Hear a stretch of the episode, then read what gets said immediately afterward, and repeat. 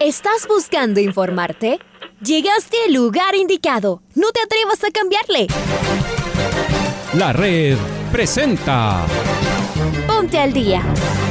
Información deportiva al instante sobre la actualidad de los equipos ecuatorianos muchos goles y el drama que tanto disfrutamos. Los albos se pusieron en ventaja con doblete de Adolfo Muñoz. La Libertadores Femenina cuenta con sus 16 equipos. Con la conducción de los periodistas de la red, Raúl el Profe Chávez y Andrés del Pichón Villamarín. Mucha información que contarles aquí en 102.1 FM. El microciclo de las Amigos, amigas, hola, hola, ¿qué tal? ¿Cómo les va? ¿Cómo están? Tengan ustedes muy buenos días, un feliz inicio de jornada en este día, miércoles 23 de febrero del año 2022, 23 del segundo mes del año de este 2022. Arrancamos, iniciamos, comenzamos esta programación deportiva. Les saluda Andrés Villamarín Espinel en compañía de Raúl Chávez, de este Control Master Paola Yambay. Bienvenidos a este espacio de noticias. Raúl, ¿cómo te va? Buenos días. ¿Qué tal Andrés? ¿Qué tal amigos, amigas? Fuerte abrazo para todos ustedes. Bienvenidas, bienvenidos al Noticiero del Día en su primera edición. Arrancamos de inmediato en este miércoles 23 de febrero con los titulares. La Universidad Católica de Quito se estrena esta tarde en la Copa Libertadores. Barcelona y Universitario juegan en Guayaquil desde las 19 horas con 30 minutos. Luis El Cunti Caicedo manifestó no sentirse titular inamovible en Liga. Santiago Morales, dirigente de Independiente, aceptó que hubo un error arbitral que favoreció a su equipo. Bruno Pitón se mostró feliz con su debut en el equipo millonario. Deportivo Cuenca espera poder habilitar a sus jugadores para este viernes. Vida Real y Juventus eh, empataron por la UEFA Champions League. Es momento de escuchar el editorial del día en la voz de Alfonso Lazo Ayala. Hoy es día de Copa Libertadores y como desde hace 57 años, la red estará junto a los cuadros ecuatorianos.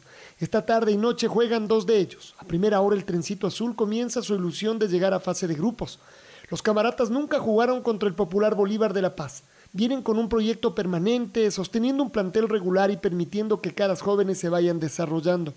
Esta católica versión 2022 hace una apuesta importante, pues aunque bajó su presupuesto al desprenderse de algunos jugadores muy importantes como Hernán Galíndez, Andrés del Pollo López o Guillermo de los Santos, también pudo retener a su máxima figura del año pasado, Lisandro Alzugaray, y además sumó nombres interesantes.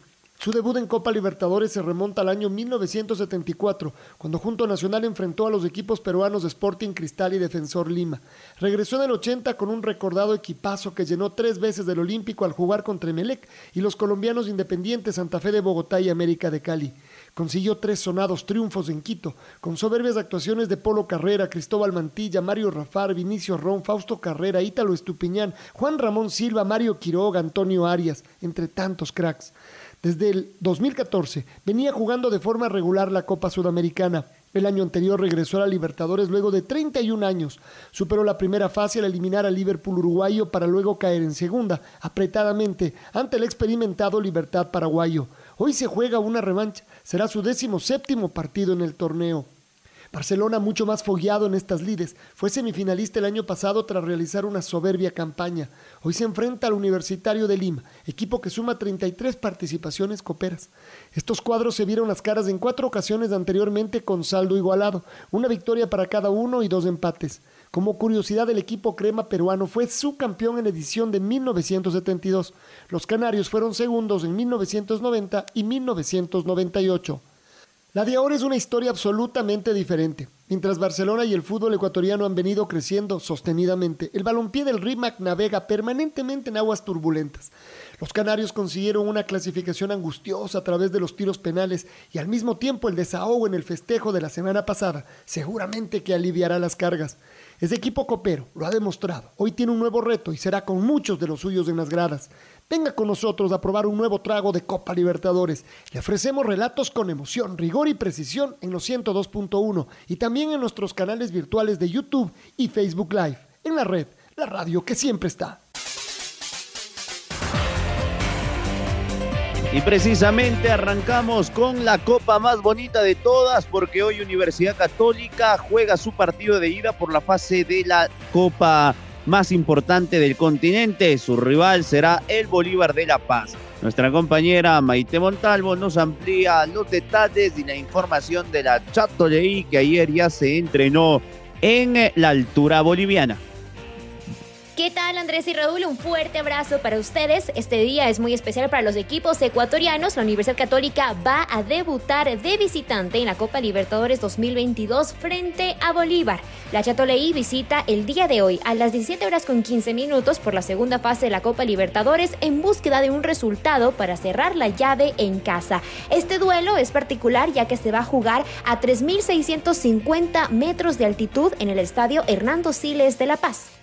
La Universidad Católica, dirigida por el argentino Miguel Rondelli, tiene el impulso de haber ganado a domicilio 2 a 1 frente a Mushugruna en el inicio del campeonato local. Los ecuatorianos tendrán su cuarta participación en el torneo continental y buscarán hacer la diferencia en La Paz para definir la próxima semana la llave en casa. El partido ante los bolivianos, compañeros, es un duelo, como les digo, entre equipos de altitud, tomando en cuenta los 2.850 metros que tiene la ciudad de Quito, que es la sede de la Universidad Católica. El partido de vuelta está previsto para el próximo miércoles 2 de marzo a partir de las 17 horas con 15 minutos en el Estadio Atahualpa y quien resulte ganador de esta serie será el rival del vencedor de la llave entre Plaza Colonia Uruguayo y The Strongest Boliviano. Así que hay que estar muy pendientes, la Católica tiene equipo completo, eh, justamente viajaron con anticipación a Bolivia para poder también adaptarse un poco a la altura, ya que esto eh, es diferente en la ciudad de Quito, como le estaba diciendo ahí con las altitudes correctas de cada, de, de cada ciudad.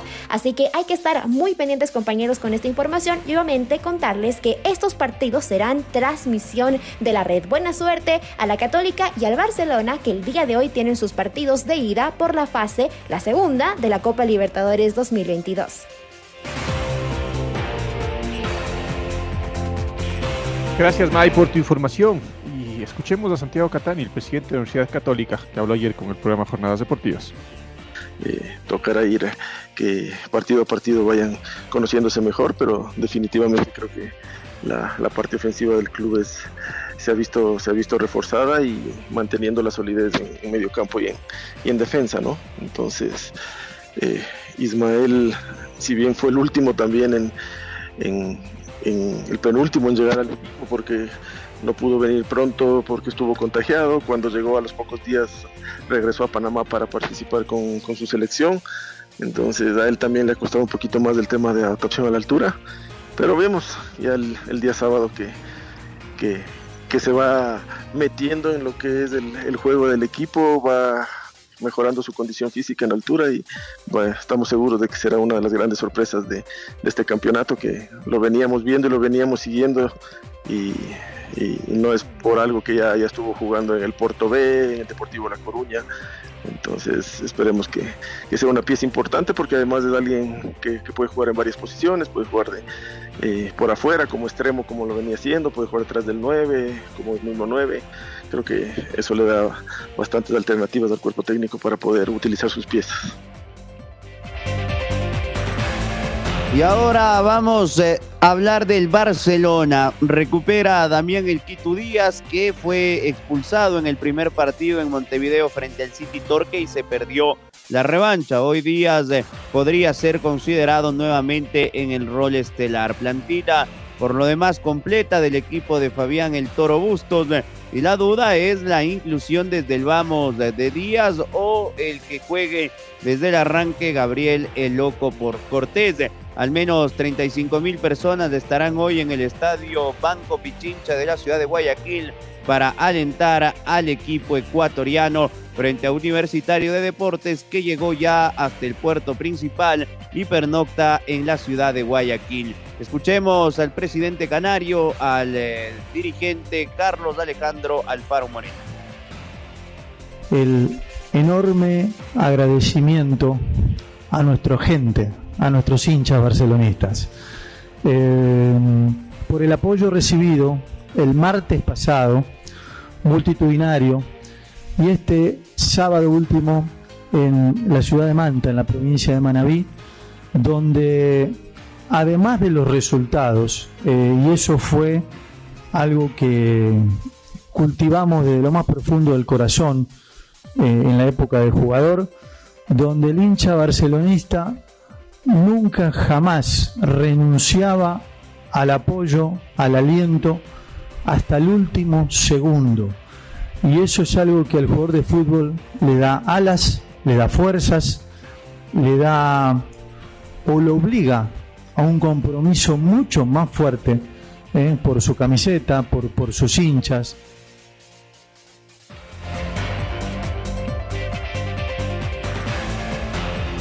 Y el zaguero central de Liga Deportiva Universitaria, Luis El Cunti Caicedo, se mostró satisfecho con el debut del cuadro Albo en la Liga Pro, que derrotó Goloseo por 1-0 en Ponciano. Escuchemos al Cunti en diálogo con los medios de comunicación en rueda de prensa el día de ayer desde Pumas. Se vio reflejado un, buen fútbol, a pesar de que, bueno, eh, por ahí no pudimos resolver en algunas jugadas, pero, pero nos quedamos satisfechos porque, bueno, hicimos un buen trabajo, se vio un equipo eh, de arranque comprometido, que, bueno, eh, hemos venido trabajándolo durante toda esta pretemporada y bueno, en este primer partido se demostró. Eh, esperemos ahora eh, seguir manteniendo ese ritmo de juego, esa misma, esa misma gana que tiene todo el equipo para, para, hacer lo que, lo que hicimos en el primer partido y bueno, con el Deportivo Cuenca esperemos no sea la excepción, que bueno, siempre pensamos en ganar nosotros y esperemos el viernes nos un buen resultado allá, ¿no?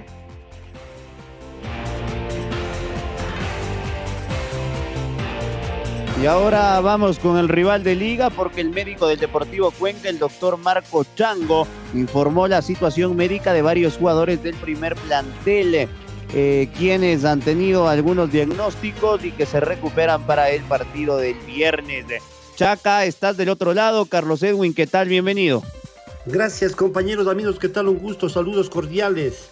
El doctor Marco Chango, médico del cuadro del Deportivo Cuenca dio un informe médico sobre la situación de algunos jugadores. Becerra y Mancinelli tuvieron problemas de tipo muscular y se les hizo especialmente a Becerra una ecografía en donde se descartó la posibilidad que tenga un desgarre. Lo mismo aconteció con Lucas Mancinelli y que tuvo complicaciones para jugar el partido frente al Guayaquil City de la misma forma se procedió a hacerle una ecografía en donde ya se ha descartado que tenga algún problema más serio, un desgarro, y por lo que ya podría ser tomado en cuenta para el juego ante Liga Deportiva Universitaria. En el caso de Jesse Godoy, mostró un cuadro de conjuntivitis, por eso no se le permitió jugar el partido frente al Guayaquil City, hoy ya está asintomático. En el caso del jugador Jiménez, este dio positivo a una prueba de COVID. Esta prueba la realizó la propia Liga Pro Luego se le hizo una prueba de antígeno donde dio negativo, por lo que ahora se vuelve a hacer una prueba para descartar definitivamente que tenga COVID y que ya podrá reintegrarse al plantel. Son las novedades del cuadro morlaco que estarán eh, el próximo fin de semana enfrentándose a Liga Deportiva Universitaria. Continuamos compañeros con más en el noticiero al día. Gracias Carlos Edwin y es momento de escuchar a la presidenta del Deportivo Cuenca, Natalie Villavicencio, que habla sobre las acreditaciones de los jugadores para, el partido frente a Liga el próximo viernes. Buenos días a toda la hinchada. Eh, queremos comentarles un poquito cómo está la situación aquí en Guayaquil y todas las acciones que hemos tomado para el proceso de habilitación de los jugadores. Eh, como ustedes saben, se cometió un error eh, muy grande para la institución, pero estamos aquí tratando de resolver todos los inconvenientes para poder contar con toda nuestra plantilla 2022 el día viernes contra, en el partido contra Liga de Quito. Para comentarles un poquito las acciones, eh, la primera que hemos realizado es las personas responsables del área de habilitación de jugadores que han venido trabajando durante algún tiempo eh, y no cumplieron con el objetivo, han sido separadas ya de la institución. Y bueno, aquí estamos nosotros eh, solventando todo esto y trabajando conjuntamente con Liga Pro eh, comenzando desde el día de ayer que tuvimos una reunión muy provechosa ya en la mañana en donde todo quedó claro y pudimos ya tener eh, contar con toda la documentación que Liga Pro requería y la manera en la que ellos nos pedían que, se, que sea entregada para ser tomada en cuenta. Eh, estamos ya listos para salir a la siguiente reunión con Liga Pro y esperamos pronto ya tener las noticias no de un coste de plantilla, sino poderles enviar ya la foto de los carnets de los jugadores con los que contaremos el día viernes. Que según nuestro trabajo y todo lo que hemos hecho durante estos días, desde el, viernes, desde el domingo que estamos aquí, eh, jornadas de trabajo hasta la madrugada, eh, estamos eh, seguros de que podremos contar con la plantilla completa el día viernes en el partido contra la Liga. Les mando un fuerte abrazo, que nos ayuden con esa energía que siempre nos, nos han ayudado para que todo salga bien por el bien de la institución. Les estaremos contando cómo va avanzando todo y les esperamos el día viernes en el estadio para alentar a nuestro equipo.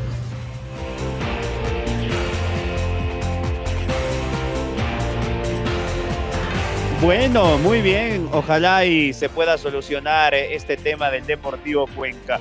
Vamos con el Independiente del Valle, las declaraciones en jornadas deportivas la tarde de ayer del ingeniero Santiago Morales, uno de los principales dirigentes del campeón del fútbol ecuatoriano. Lo escuchamos.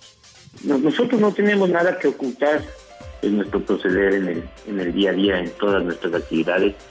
Eh, estamos conscientes de que cometió un error el árbitro, como cometió muchos más en ese partido. Si hubiese habido VAR en ese encuentro, eh, obviamente hubiese sido expulsado el, árbitro con, semejante agresión que, que, recibió Junior Sornosa eh, descaradamente y incluso de, una manera muy, muy deshonesta. Que el cuarto árbitro le avisa, le avisa al señor árbitro, él no hace caso, eh, demoran el partido como 10 minutos, eh, es fácil tomar el tiempo de, toda esa para. Adicionalmente hay muchos cambios en el, en el, en, el segundo tiempo y dan adición de 9 minutos. Obviamente viene esta jugada que, regresando un poco a lo que hablábamos hace un momento, eh, no, no sé qué hubiese pasado con la expulsión de, del arquero. Eh, adicionalmente, el, partido, no, no hay que sacarle de, todo lo que se vivió en, en Puerto. Yo no tuve la oportunidad de verlo en directo, lo vi en diferido porque estábamos muy pendientes de la final de la de Sub-20, pero fuimos sumamente dominadores, pelotas en, el palo, mano a mano sacadas por el arquero. En fin, en todo caso, los partidos hay que ganárselos en la cancha y, metiendo goles. Eh, yo creo que son errores humanos, aquí no, tenemos que, buscar la, quinta pata donde no existe ni existirá, al menos por, por lo que concierne a Independiente Valle, a sus dirigentes, que son reconocidos pública y privadamente de, su honestidad y su forma de, ser en, todo lo que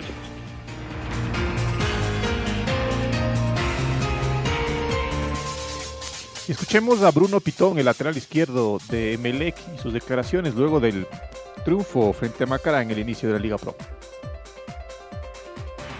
Bien, todavía sigo. La adaptación eh, requiere de más tiempo, me parece, y bueno, es cuestión de, seguir trabajando con mis compañeros que, me están ayudando. Es un desafío importante y recién empieza el torneo, tenemos cosas por mejorar, eh, ya lo estamos analizando y bueno, ojalá podamos hacer un papel allá.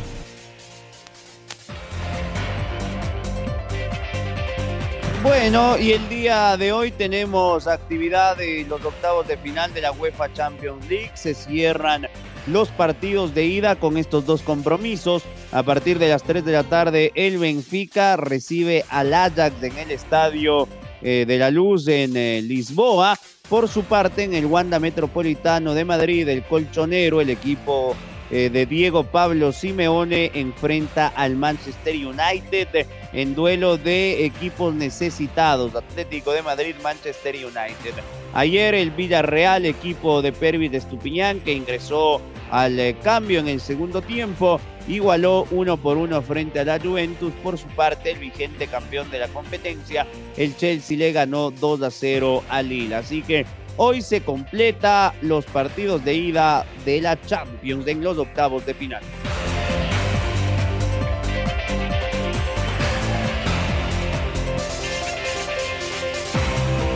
La Federación Ecuatoriana de Tenis de Mesa designó los cuatro seleccionados que nos representarán en los Juegos Sudamericanos de la Juventud Rosario 2022. Ecuador estará presentado por dos hombres y dos mujeres en la justa multideportiva que se desarrollará en abril de este año. Estamos con Marco Fuentes, que nos da plena información. Marco, buen día. ¿Qué tal Andrés, Raúl, amigos, amigas? Qué gusto saludar con ustedes a esta hora a través eh, de la red. En efecto, la Federación Ecuatoriana de Tenis de Mesa dio a conocer los nombres de los cuatro deportistas que formarán la selección nacional que estará representando al país en la tercera edición de los Juegos Sudamericanos de la Juventud que se desarrollarán en abril próximo en eh, la ciudad de Rosario. Finalmente, Diego Piguave y Jeremy Cedeño en varones, junto a Kimberly Barros y Amanda Loor en damas, serán los deportistas que representen al país en esta justa multideportiva que alberga atletas de entre 14 y 18 años. En el caso de los eh, microtenistas masculinos, ellos consiguieron la clasificación de acuerdo al análisis técnico de la Federación Ecuatoriana, mientras que las damas compitieron en un selectivo nacional sub-18 desarrollado entre el eh, pasado sábado 19 y el domingo 20 de febrero en la ciudad de Guayaquil. En este torneo femenino hubo la participación de 14 deportistas y se jugó bajo el sistema de llaves de eliminación simple. Barros de los registros de Morona Santiago superó a todas sus rivales en el primer día de competencia y consiguió el cupo. Posteriormente, ya en el segundo día de competencia, quienes no consiguieron eh, triunfar en el primer día tuvieron una segunda chance y en esta ocasión la ganadora fue Amanda Loor de Manabí, quien superó a Génesis Macías, Keimi Anchundia y Raquel Cajilema.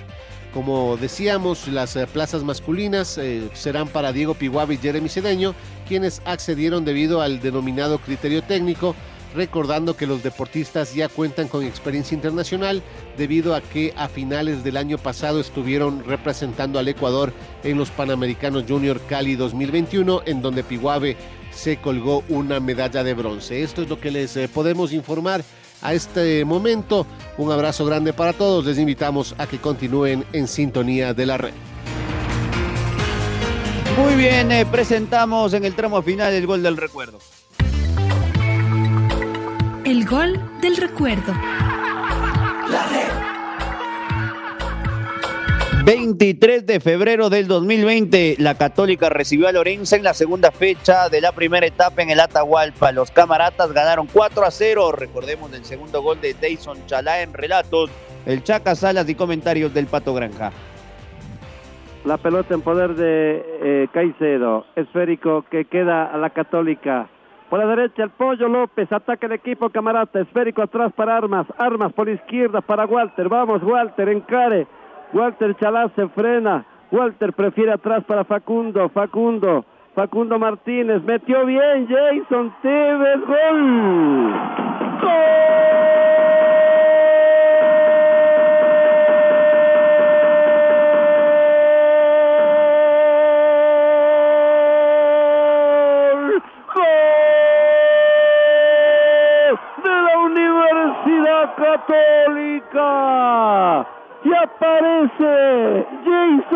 Chalá, sé si quiso centrar o pegar al arco como haya sido, pero la manda adentro. Minuto 14 de este segundo tiempo. Pitando fuerte el trencito azul. La Católica ya tiene dos. El Orense. Ser y apareció el que tiene que aparecer, el diferente, ¿no? Este que por tantos años nos ha mostrado por qué es un crack. Facundo Martínez para romper y saltarse todas las líneas defensivas de los amarillos de Orense. La pone en el área con una calidad bárbara. Llega Jason Chalá y engañando absolutamente a todos, tal vez al más importante a Silva, tal vez engañando a su propia conciencia. No sabemos qué quiso hacer centrar, bajarla, la colocó en un ángulo, en una esquina y Católica con ese gol de Jason Chalá, gran pase de Facundo Martínez, se pone a ganar 2 a 0 a Lorenzo hoy día. Ahora ya estás al día junto a nosotros. La red presentó Ponte al día. Informativo completo sobre la actualidad del fútbol que más nos gusta, en donde estés y a la hora que tú quieras. Quédate conectado con nosotros en las redes de la red. Síguenos como arroba la red Ecuador y no te pierdas los detalles del deporte minuto a minuto. Escúchanos en vivo en TuneIn y en los 102.1 FM en Quito. ¡Te esperamos!